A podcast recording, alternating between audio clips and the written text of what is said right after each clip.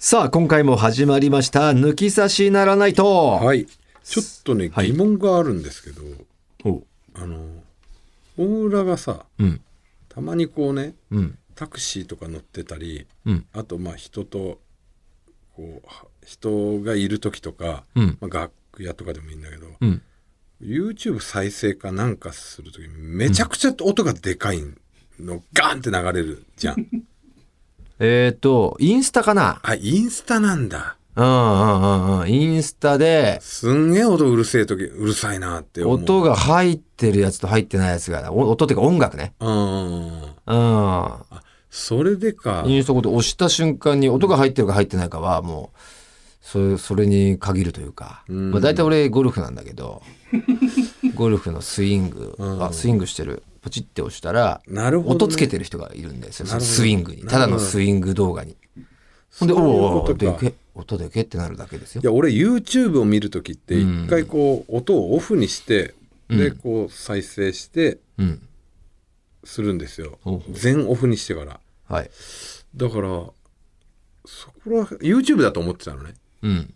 でインスタ俺うん。ほとんどやってないから、うん。インスタ見る時も音を全別に部それをすればいいだけの話ですよ、僕僕が。してないだけで。しましょう。しましょうよ。すごいちょっとすみません、はい配慮がね。うん。ええ。その音にうるさい人が横にいることすか忘れてるんで。忘れてたでしょ。すごい、う何やってんだよでも一瞬むちゃくちゃバーンってもう音もううるさい。ってなっちゃうんで。などうなんの？その別にその感情としてはどう？う,、まあ、うるさいとか出ました。あうるさいとか出たなーじゃないんだ。うるさい音が出ましたでで終わりですよ、終わりでしょ？うん、俺終わるんですよ。あなんか音出してるなぐらいなんですよ。お前の感だ何にももう心は別に荒波は起きてないんですよ、いやあのなんだろうね、うん、どういう感情なの？お前の中で。えー。なんだよ。うんなんだよ それ。怒りの方にベクトルがいって一る瞬怒るの。よ 怖えな。あのーどこに地雷があるかわからない。雑音とこうなんか、ああ。怖い。えー例えばガシャーンってさ、ガラスが。もちろんなんか飲食店とか。で。すいませんなるよね。なるじゃん。うん。あれの時さ、うん。うん近くいたらイラってくるでしょ、色ってこないよ。おう何ってなるだけだよ、本当に。まああれあれは俺もイラってこないとあ何にイラって落としちゃったんだ、うん。なるけど。なんだろうねこういうお音って。子供が泣くとかさ、うっせえなとか言うおっさんいるけど、マジで意味がわかんない、俺。でそこはないんだよ別に。この仕方ないってわかるけどこの動画とかの音よ。テレビとか。だから俺自分で、で自分でも子供の泣き声も、まあ、うっせえなとは言わないまでも、ん。心では思ってる？うんあの注意しようかっていうのは思ってるよ、え？お母さんが。お母さんが？うん、あ子供に？パッと見てさ、あ泣いてるなってずっと泣き止まないなっていうふうになってて、うん。でおパッと見た時にお母さんとお父さんが「はいはいはい」ってこうあやしてたら「ん。うん。あしょうがないか」って。もちろんあー。子供はねそういうことだから、だけどなんか別に放置してさニヤニヤしてたりするじゃん。はいはいはいみたいな。あんまりそっちの方見ねえからわかんねえけど。いや俺は見るのよチェックすんのよ。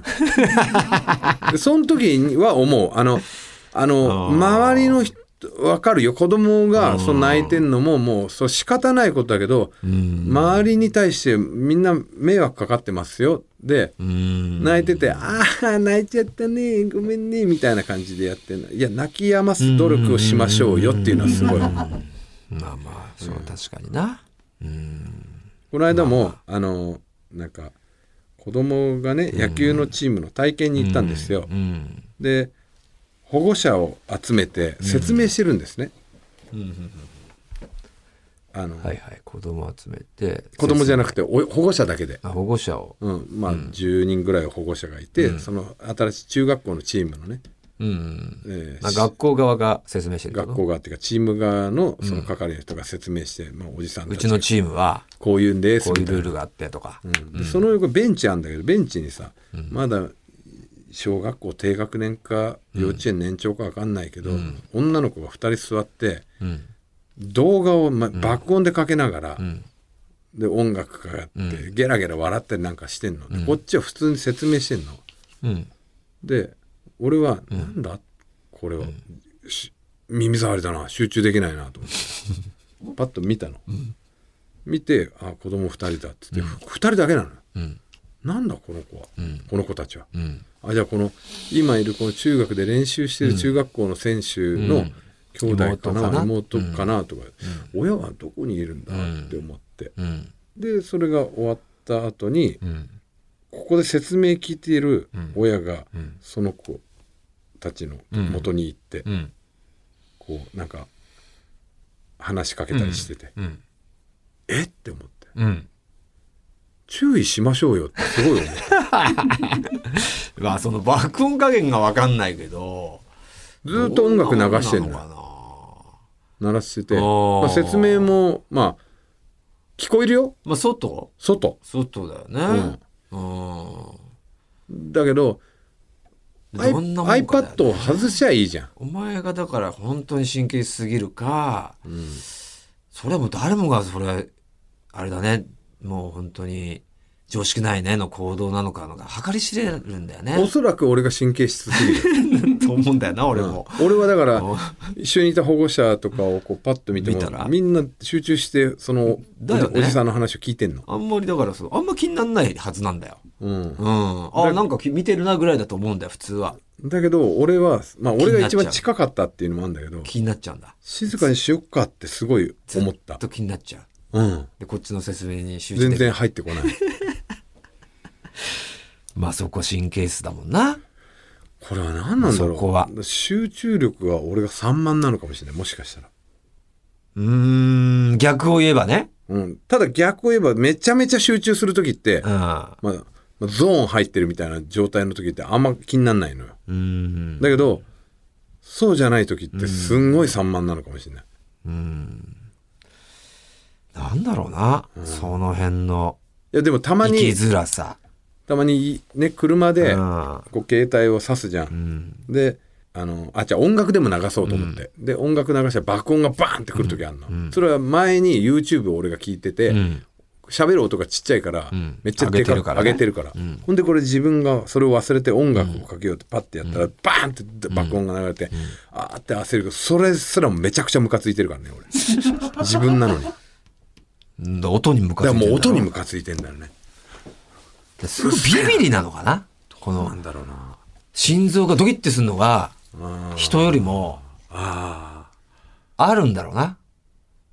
おおびっくりしたみたいなのが人よりもすごいから、あーびっくりしたがもうムカつくんだよ。ねムカついちゃうんだな、うん。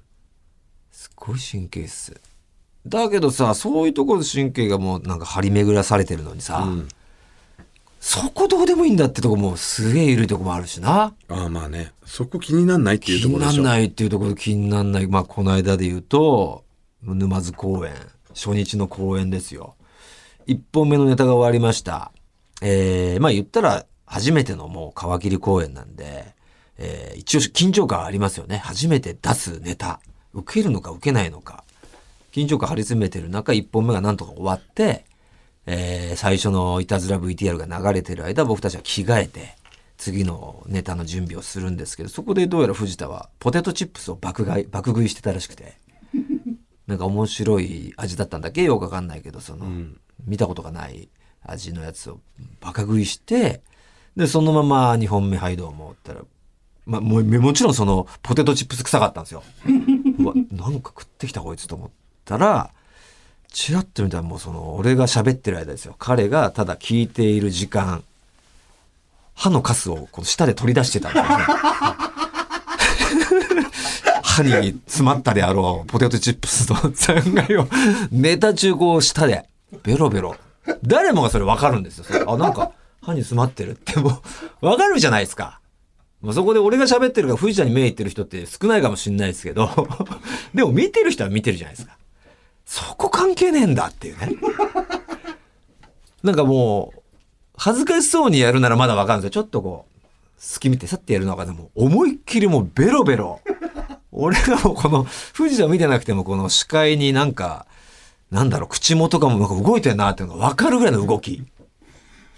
この辺のなんか神経のもうバラバラな感じ。いや多そ分こどうでもいいんかいっていうだってそれを取らないと自分のセリフに支障をきたすから、いいやだからそれ それはもう事前に取ってこいよって話なんだけどね。いやだから多分すっげえ自分のことしか考えてないんだよ。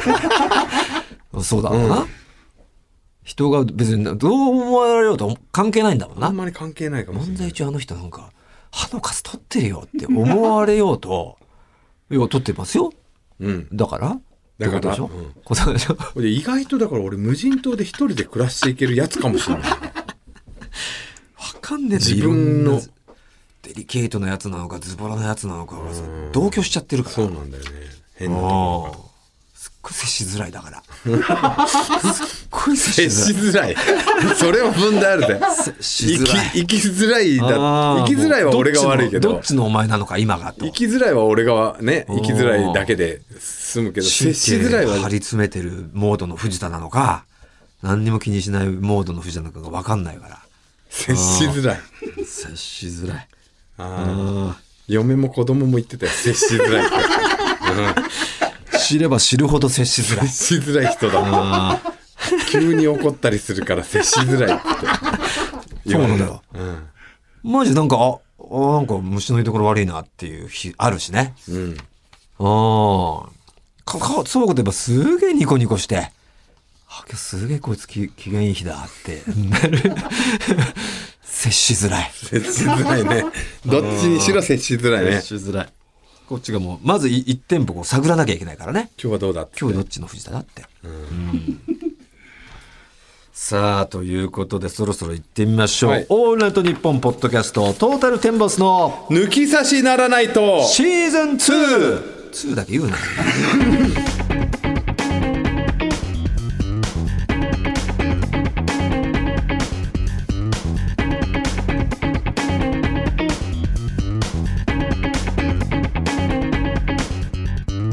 タルテンボス大村智弘です藤。田健介です早速メール紹介させてください。しみえー静岡県清水区ビール大好きさん。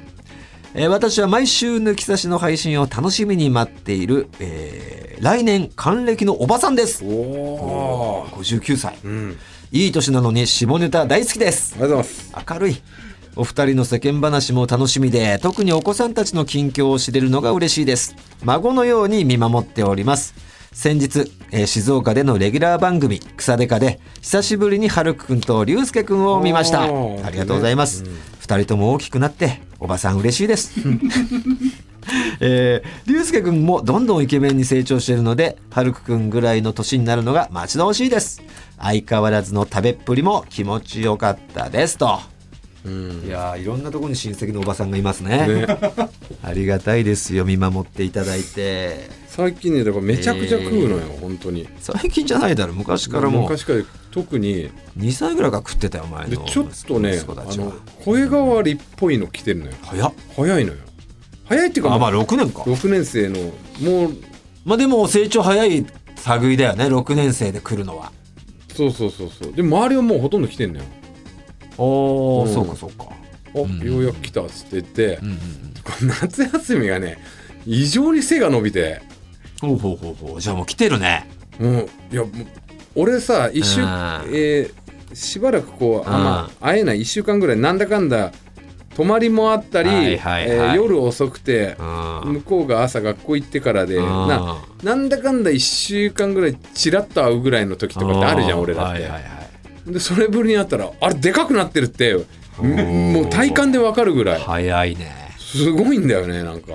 面白いよだから今だ今のしボンって伸ばしとかないとだな。そうだね。ああ、うん。止まっちゃった時はもう終わりだから。終わりだね。おー。いやー成長がね楽しみですよ。それぞれのね、うん。子供たちの。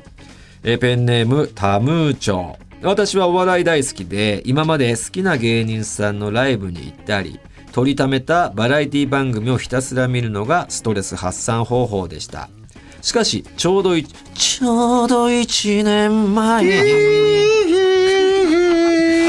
子供が生まれ今は育児に追われる日々。自分の時間がなかなか取れません。というのもまさかの三つ子だったんです。うわすげえ。いや聞かないよね最近。うん。すごいな三つ子って。子供たちはとても可愛く育児はやりがいもあるんですが仕事との両立でストレスがたまり気味私も妻も一人の時間がなかなか取れず、ピリついたムードにもなりがちです。そんな中、抜き差しでの、えートータルテンボスのお二人の育児話をいつも楽しく聞かせていただいておりますが、育児の先輩としてお二人のお子さんが小さかった頃、奥様への接し方や自分の時間の使い方で気をつけたり、工夫してたことがあったら、ぜひ教えていただきたいですと。だって大村んちはまだ第2子がちっちゃいもんねちっちゃいっていうかまあまあもう小学校2年生ですよ。うん、言っても。あのうん。なんだかんだ言って、うん結局さ、うん俺土日がさ、んすげえ寝不足なのいつもああ、今その少年野球後とか。そうでこの間怒られたのよ。俺もうもういいやって面倒くさくなって、うん。酔っ払って、うん。で帰って寝てて、うん。朝えっ、とね8時に、うんえー、と子供を送んないといけなかったの、それ日曜。日曜日、うん。でもうすげえ眠かったし、うん。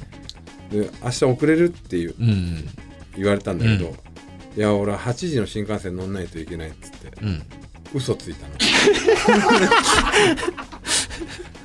であのなんでそんな嘘つくの？え眠かったからねいやだって眠くなるじゃん。8時の新幹線に本当は間に合うように起きなきゃいけなくなるってことでしょ？その嘘つくことによって。そうそうだから本当は10時の新幹線なんだけど、うん、うん、だからあのできないね。その嘘を言った時はちゃんとその嘘を守るために早めに出ようとは思ってたの、いやまああの嫁がこう送ってる間に、うん、嫁も送って、もしかしたら向こうであのママ友達と話し込んで会ってくるかもしれないから、それにかけたの。それにかけたなんだよそれ。かけに出たの。そしたらで寝てたのずっと。そしたら帰ってきて「何いるじゃん」とかって言われて「あではい帰ってきて」でも眠いのまだ「うん」っつって。寝ぼけながら「8時の新幹線って言ったじゃん」っつってあ嘘だよ」っつって。もう開き直って。あ嘘だよ「嘘だよ」っつって。引っかかったね。うん。寝たかったんだよ最低とかって言われて眠いもんだってって言ってでその後仕事から帰ってきて最低だ「ごめん」っつって謝って。謝った時にそのこれ結構俺があの嫁からこれ言われて、うん。あこれちょっと聞いたなっていうあこれちゃんとしようと思ったのが、はいはい。なんか嫁がこう送るのが面倒くさいからやってよっていうことじゃなかったのよ。嫁からしたら。うんうんうんうん。で息子が今ね、うん。こうちょっとあの野球も頑張ってるし、うんうんで成長してって、うん。でもうそろそろこう思春期入ってくるから、うん。反抗期も来るだろうし、うん。でパパとで話したがってると俺もちょっと最近息子に優しいから、うん。パパとも話したがってたしうん。でこのあと反抗期来てもうすぐにパパのことを遠ざけるようになるから。今のうちだけだよ本当話せんの、うん。ちゃんと、うん。で楽しくん。いろいろ向き合ってあげれるうのも、ん。そのうちもう自立しちゃったらあんまり話してくれなくなるから、うん。そういうの考えたらって言われて、うん。そりゃそうだよなっつって。で そこがさもう面倒くさいから生きなよとか、私だってもう朝夜大変なんだからねみたいなことを言われたら、だよってなるかもしれないんだけど。なってもダメなんだけどなってもダメだよ。そだってれはねめんどくせえよだって家事もやってんだろ、そうそうそう。だやってんだけどもう本当それはもう俺がもうゼロ百で悪いんだけど、さらに俺は悪いの棚に上げて、なんだよってなっちゃうんだけど。なっちゃうタイプだからな。そうじゃないんだって。うん。思った時に。そのやっぱうまいよ前の奥さんは。ああ。本当はもしかしたらめんどくさいだけかもしれないけどちゃんとそのお前がそう。そのはってなるハツボが分かって。分かって。俺ハッとなってさ。なったんだもう、うん。まんまと、まんまとなって。だからそっから俺週末あのうん。金曜日でさ、ん。だいたいチャリロットがあって、うん、家帰って遅いよね12 12時時。半とかうん。12ぐらいじゃん。時過ぎるから過ぎねて着いて、うん。で次の日が、えー、と10時ぐらいうん。時とかもあるじゃん。うん。そんぐらいの時はもう大体こうよ帰りコンビニ寄ってね、うん。ハイボールを 2, 2本ぐらい買って飲んで、うん。いい気持ちになって寝るの、うん。そうすると朝すんげえ起きるの辛いさもうこの年になると、うん。たった2杯。それ飲まなきゃ寝れないの？いや寝れなかったのよ、ほうん。まあまああの大体たっぷり寝た日って寝れないのよその前の日がたっぷり寝寝るて寝る時なんかある？この今の忙しいいやお前がゴルフ行ってる間とかは俺たっぷり寝たりしてる、あーうん。でだけどそれでハイボール飲んで寝てたのを、ん。もうそっからは、うん。あもうちょっとやめようと。土曜日も日曜日も朝送るという仕事がある俺に。それのために起きようっつって、酒もやめて。だ結局酒だろうな。向き合向き合って。お前酒さえ飲まなかったら多分こんなクズ人間にならないと思うんだよ 接しづらいやつ。ねああ酒なんだよ結局な。あああほとんどのなんかの原因は。酒で寝不足とか酒で寝不足になって機嫌が悪いとか酒でなんかわかんねえ嫁に怒られて腹虫の居所が悪いとか絶対酒なんだと思うよ。紐解くと。酒だな。ああ酒飲んだことなんかめちゃくちゃまあ接しやすい。接しやすいというかそのなんかもうは俯瞰から見て正論がわかるやつじゃん。うん。うん。急に酒飲むとさそれを覆してくるというかさ。あの意見言ってたや同じやつだよねお前っていう人間に表表現してんじゃん。でも飲んでる時は気持ちいいんだよ。本当に。いやそれはね皆さんねぜひ今回ツアー来てください。本当に酔い散らかしてるシーンをね隠し撮りしてたところ流してるところあるんですけどねまあ楽しそうに飲んでるんですわ。楽しそうに飲むよね。ああ。の楽しそう。人あの人と俺飲みたいもん。楽しいだろうなあいつと飲むの。ー楽しそう。楽しそうに喋ってるよね。るんでね。あこういうことなんだっていうのね。ろれつ回ってない。わかりますよ。楽しそうぜひ来てください。悪い酒じゃないんだよねあんま飲りこんなみ方が風に露こんな露骨に楽しく飲むやついるんだっていう。まあ、うん。いっぺんいっぺんもう断片断片楽しそうなだけですよ。あれがもう7時間続いてつ続いてみてください。もう周り死んでますから。うん。もううぜえだけですから。感想。こいつうぜえ。寝て。帰りてえ。無駄に体だ力があるかけどずっと楽しくね。ずっと話してるんで。な楽しそうに話してるよね。話してる長い。あー接しづらい。あれは接しやすいだろあいつは。接しづらいよ。俺すぐ寝るからね。あいつが短かったらお前が酔ったらら俺すぐ帰るしすぐ寝るからねいつもあいつは分かってるから。楽しそうだろ で断片見てるからよ、あれをあ後でああやってが動画で映して見るのは俺大好きよ、うん。でもなな長いそこにいるのが辛い。めんどくせえから。ああ。でもずっとあのペースで。だから。幸せそうにたまに喋ってるよ5ね分後ままた来るわで5分後行ってちょっと話してまだそんな楽しく飲んでんのかよ。でじゃあで行くのが一番いい。うん。ずっといるのは辛い。あ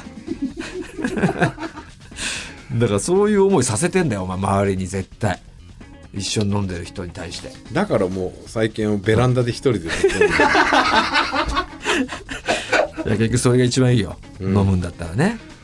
次の日がもうほんと何もない時だけ、うん、それが一番。うんさあ、ということでコーナー以外のメール待っております。番組のメールアドレスお願いします。はい TT アットマークオールナイトニッポンドットコム TT アットマークオールナイトニッポンドットコムですトータルテンボスの抜き差しならナイトシーズン2この番組は六本木トミーズそして初石柏インター魚介だし中華そば麺屋味熊のサポートで東京有楽町のニッポン放送から世界中の抜き差されをお届けいたします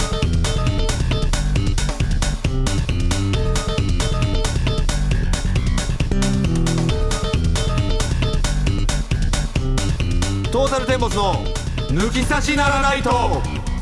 今回はこのコーナーからお送りしていきましょう。不倫の話。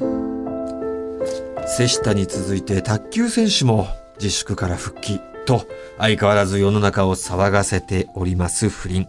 そんな不倫の経験がある抜き差しリスナーからその体験談を送ってもらい私大村が人は生まれ変われるをテーマに優しく不倫はダメですよと諭していくのがこのコーナーです。にもかかわらず印象に残った不倫エピソードを送ってくれた人にはスポンサーさんからプレゼントをあげてしまうという私利滅裂なコーナーです。ちょっと意味がわかんねえよ早速リスナーからの不倫体験談を紹介していきましょう。大分県はマエティ。先日不倫の話のコーナーでオイルマッサージで訪問した家の奥さんに迫られ、うん。奥さんこれが欲しいんですか？とのたまったマエティです、はい。あのマエティですよ。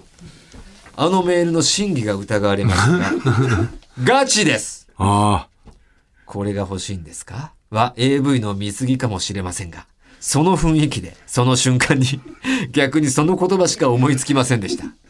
これからも半端ねえトーク楽しみにしていますと。これはわざわざ来てくれメーたルくれたんだこれはもう本当でしょう。信じましょ言っちゃうぐらいの風空気だったんだろうね。うんもう、これしかない、このもう、もはやこのセリフしかない状況だったんだろうね。う実際ねこう AV で見たのを参考にしたっていうことですね、嘘だろっていう時あるもんね、結局。現実で。事実は小説よりきなりっていう言葉が信じてもらえねえだろうなって時あるもん。だ本当ですよ、ん信じましょうもう疑うなお前お前だよ、最初から。えー、ペンネーム、い生オンリー。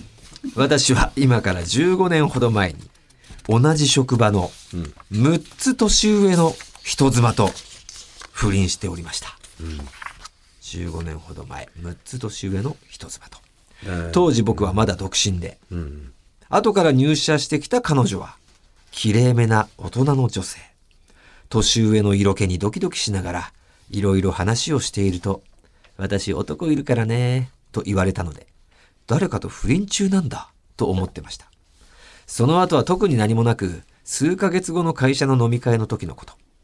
私の社内でその方と、二次会終わりに次に行くか帰るか話している時に、若いせいかドキドキ、ムラムラとしてしまい、彼女に、A さん、キスしていいですか？と迫ってしまいました。彼女は、ダメだよーと言いながら、ああ、これはいけるな、と、キスからの流れで深みってしまいました。それから半年に一回ある会社の飲み会後は深みってました。その間に僕も結婚、子供、子供も授かりました。でも結婚した時期くらいからは、かなりどっぷりハマってしまっていて、仕事後に会ったり、仕事休んで出かけたり、タイミング良ければ仕事中にフェラーリしてもらったりと、エスカレートしていきました。しかし不倫関係から1年経ったぐらいに、寝てる時に妻に携帯を見られて、一気に修羅場になり、会社まで乗り込まれました。その時はその女性は退社して、もういないと説得し、大問題にならずに済みましたが、夫婦関係は良くなることはなく、さらにその女性は実は辞めていなかったので、僕はそれからおよそ3年間不倫関係を続けていました。結局彼女の転職を機に別れてしまうことになりましたが、彼女とは体だけの関係ではなかったため、別れはかなり辛かったです。今でもたまにハメ撮りしといた動画で見切ってます。あまだ残してるんかい。全然懲りてねえな。まだ残してるんかい。あえー、大丈夫だったの？奥さんとは。ねえ、夫婦関係は良くなることはなくってなってるなって冷え切っちゃってるまま？離婚はしていないけどっていう関係？うんねえ、これは一番ちょっとやばいパターンですよね。心がねもう言ってるからねもうだから彼女はいないのに転職しちゃってるのにまだ忘れられない、まあでもこれは別れたんですよね。別れてはいるけど。ど、心は傷ついたけど、うん別れたってことは、まあまあこっからはまあ徐々には忘れていけるから、うん、今がチャンスでしょうね。もう、もう一回、家族に家庭をねシフトチェンジするべきだと鑑みる思いますけどね、これは。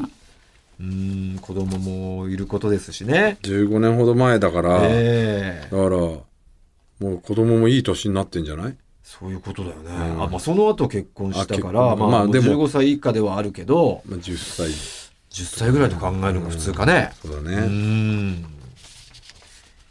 いやー、いろいろこういうね、げリアル不倫みたいなよくあるパターンもうん送った、送られてきたと。続きます続きましては36歳ペンネーム熱中症さん。うんこちら北九州市。文字。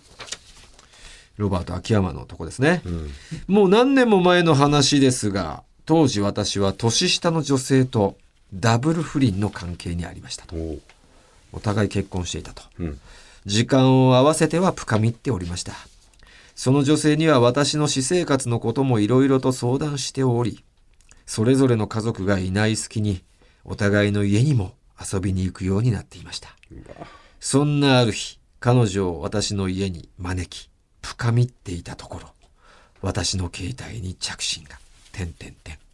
着信は妻からで、電話に出ると、もう今すぐにでも生まれそう。すぐに来てと。そうです。妻は妊娠中で産婦人科に入院中だったのです。うんその妻から今から生まれるとの電話で私は焦りました。なぜならその時、私と彼女は正常位の体勢で、片手で枕元を突っ張り、もう片方の手で携帯を持ち、静かな室内で彼女に妻との会話が丸聞こえの状態だったからです。焦ってた私を見た彼女は何をするかと思いきや、にやりと微笑み、腰を浮かし、電話中で私が動けないことをいいことに、腰を前後にグラインドさせ出したではありませんか。焦りながらも彼女のあまりのエロさに、私は、わ、わかったすぐに準備していくと、妻との電話を早々に切り上げ、さっきはよくもやってくれたなと言わんばかりに、興奮を少しも我慢することなく、思い切り深めにました。行くってそっちなんだな。彼女との濃厚は、濃厚な深みるを終えた私は彼女を見送り、バタバタと準備を済ませ、妻の持つ、も待つ産婦人科に急ぎ、罪深い私をよそに、安産で元気な女の子を出産してくれた妻に感謝を伝えました。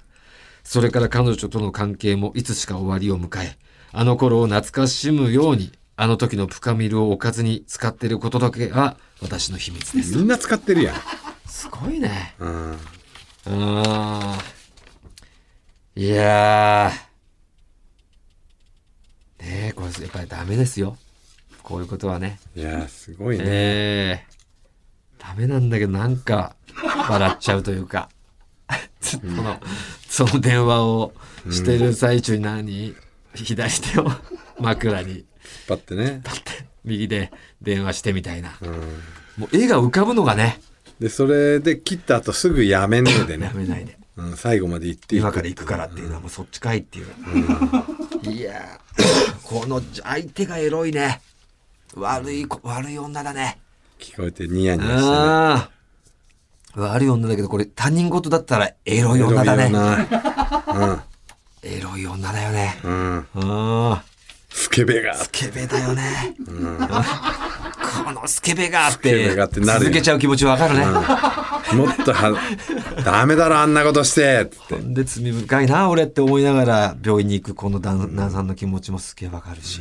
で、女性、女の子が生まれるね。生まれて。生まれて。感謝してね、いけねいけねってスイッチを入れ直す感じもわかるしでもその後ちゃんとおかずにして深みっていうのももう男の縮図みたいなね。ねこの話でねすね、これは。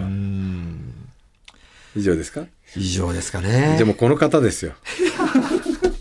もちろん、今日はちょっと濃かったよ濃い。濃いけどやっぱこの方に差し上げましょうよ。ちょっとこうドキドキする内容、うん、今日多かったんですよ、うん、怖い。ライトな感じじゃなかったね、うん。ちょっと深いうんそんな中でもこの最後の方ですか、うん。文字の方にあげますということで、えー、ペンネーム熱中症の方に株式会社ウルトラチャンスからさんから提供してもらったスペシャルプレゼントとサイン入り番組ステッカーをプレゼントいたします。おめでとうございます。おめでとうございます。さあ、この不倫の話ではあなたの許されない恋の告白待っております。アドレスお願いします。はい、tt アットマークオールナイトニッポンドットコム、tt アットマークオールナイトニッポンドットコムです。メールは懸命に不倫と書いてどんどん送ってください。でも不倫ダメ絶対。誰が言ってんだよ。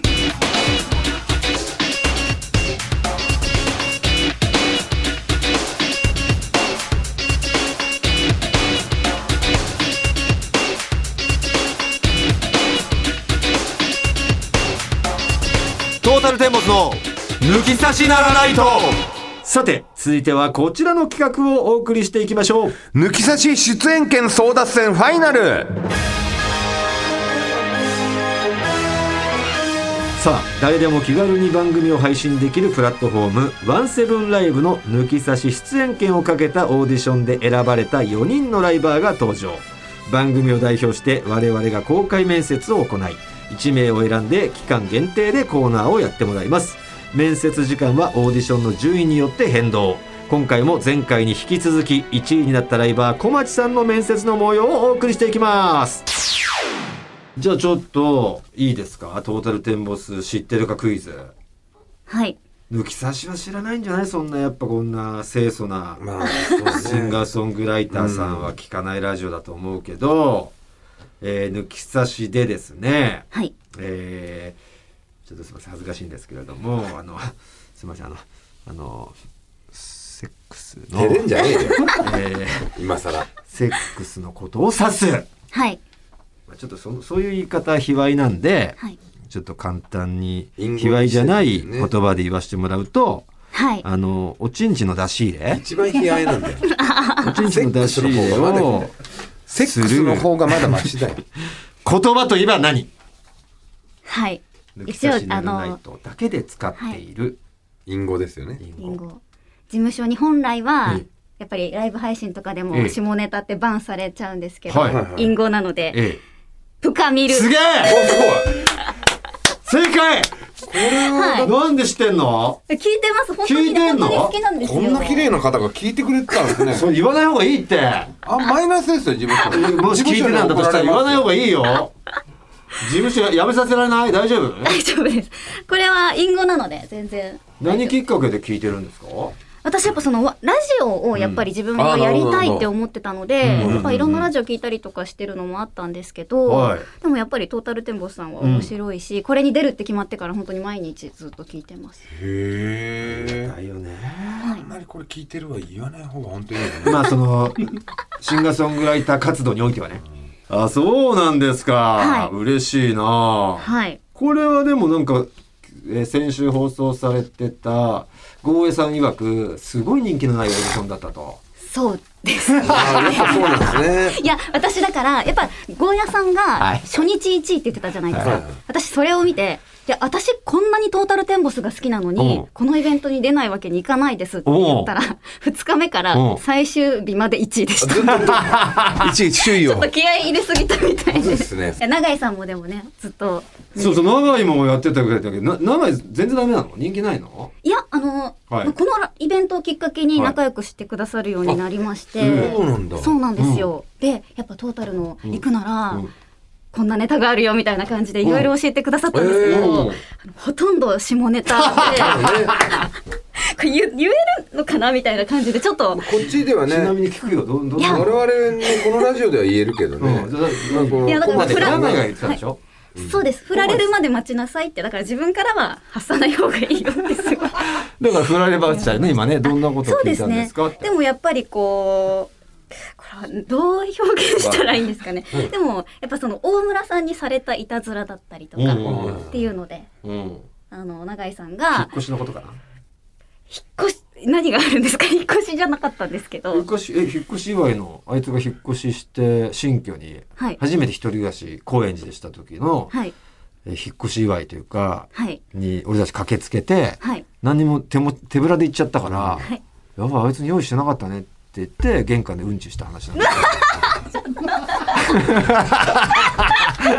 うさぎみたいなうんちしか出な出なくてなんとか絞り出してうさぎみたいな 結構ハードめな。帰りにそれをあの作家のパジャマトリアっていう靴の中にね。靴の中に入れ入れとくっていう。ごめんごめん忘れちゃったからっていう話じゃなかった？聞いたのそれはちょっと初耳でした。はい。それじゃないんですよ。何を聞いたのよ。じゃあ一体これはもう、もし、あの、オーディション受かったら、あなるほど。ああなるほどね。そうですね。オーディションはどうやって決まるの？これよくわかんないんだけど、ああの荒井君とかさ石川さんが決めるんだね。澤田君と。3人で。はい。はい。わかりました。えっ、と今回は、えー面接もこれ終わりですか？あ最後抜き差しでどんなことをやりたいか。はい。何かありますか、やっぱあのこのラジオならではのえ養成所時代のやっぱりえうん。今のような会話をええ。もっといろんな情報を知りたいなというこマジで？とで大丈夫ですか？で事本当いいんですか？ちゃんと参加できます？それ。あもちろんもちろん。発言できますか？そんな中。下品ですよ本そんな会話が繰り広げてる中、うん。まだまだありますよね。ありますよもちろん、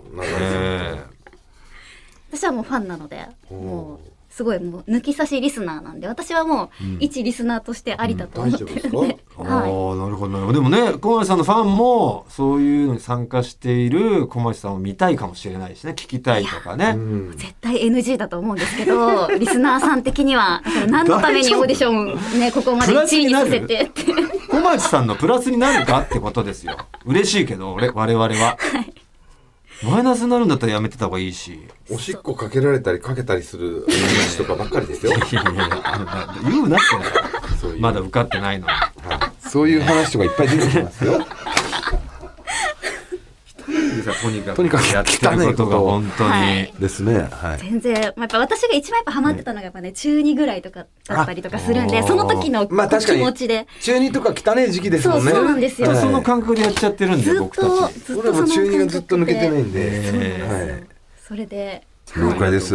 じゃあそのね、意向はちょっと首脳陣にも伝えておきますんで、はいよろしくお願いいたします、えー結果の方楽しみにしておいてください。はいえーというわけで前回今回と2回にわたって登場してくれたライバーさん小町さんでした。ありがとうございます。ありがとうございました。ありがとうございまオールナイトニッポン」ポッドキャスト。カエル亭の中野です。毎週火曜に更新しているオールナイトニッポンポッドキャスト、カエル亭の殿様ラジオをぜひ聞いてみてください。それでは時間まで僕の相方岩倉さんの明け方に聞こえてくる鳥の鳴き真似お楽しみください。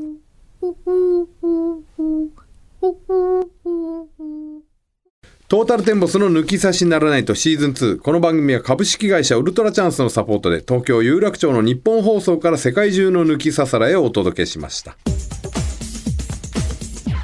さあ今月10月は横浜市泉区のペンネームシンが送ってきてくれたシンジの「僕は君に恋をした」に乗せてお送りしております。エンディングでございます。さあ今回もメールを最後にねいつお送りしたいと思います。埼玉県川口市からペンネームキリン。先日の抜き差しでパチンコのプロポーズ大作戦の撮影で、はい。サイパンに行かれていた話をされていましたが、はいはいはい。あの台にはだいぶお世話になったのであ、そうなんだ。全然売れてなかったと聞いて驚きました。あ数少ない貢献してくれてた人だったんですね。お金落としてくれてたんだ。あの売れなかった台に、当時 TBS ラジオの吉本下克上を聞いていたのと、はいはいお二人の漫才が好きだったのであの台も好きだったんですが、お二人に関する演出はメインキャラクターを邪魔するだけではありませんでしたあら。あそうなんだ通常モード中に雷雲が発生してうん。藤田さんの声で「半端ねえ!」という役が揃うと、うん半端ねえゾーンに突入し。アニメーションのふんどし姿の芸人さんがうん。「もっと来いや!」と言いながら疑似連が続き転廃するとここでまた藤田さんが「半端な真似すんじゃねえぞ!」と言って大チャンスになります。この半端ねえゾーンは結構高い確率で疑似連してくれ一度外しても楽しんごさんがラブ注入で復活させてくれます時代 時代。時代ちなみに3人のグラビアアイドルが出てくるんですが私はその中でも辰巳夏子ちゃんが好きでしたでも確かにあの台を置いているパチンコ店を探すのは苦労しました。当時通っていたパチンコ店ではバラエティコーナーとして一括りにされ1台しかなかったです。あるよねバラエティコーナー、うんあるある。懐かしの。懐かしの台がね。そうか。やっててくれてたんだな。ありがとうさあということでこの抜き差しリスナーからのメールを待っております。今回お送りしたコーナー以外にもとんでも理論抜き差し世論調査のテーマ合わせましょう当たり会などへメールを送ってきてください。合わせましょうに出演希望の方は電話番号も忘れずに。また抜き差しでは番組のエンディングテーマも募集中ですジャスラックに登録されていないオリジナル音源をお持ちの方はぜひ送ってきてくださいはいすべての受付メールアドレスはこちら、はい。TT アットマークオールナイトニッポンドットコム。TT アットマークオールナイトニッポンドットコムです。なお番組に関する詳しい情報は抜き差しならないと番組ツイッターアカウントでチェックし番組の感想などはぜひ「ハッシュタグ抜き差し」をつけてツイートしてきてくださいそれでは今週はこの辺でお相手はトータルテンボス大村智広と藤田健介でした。また来週さよなら。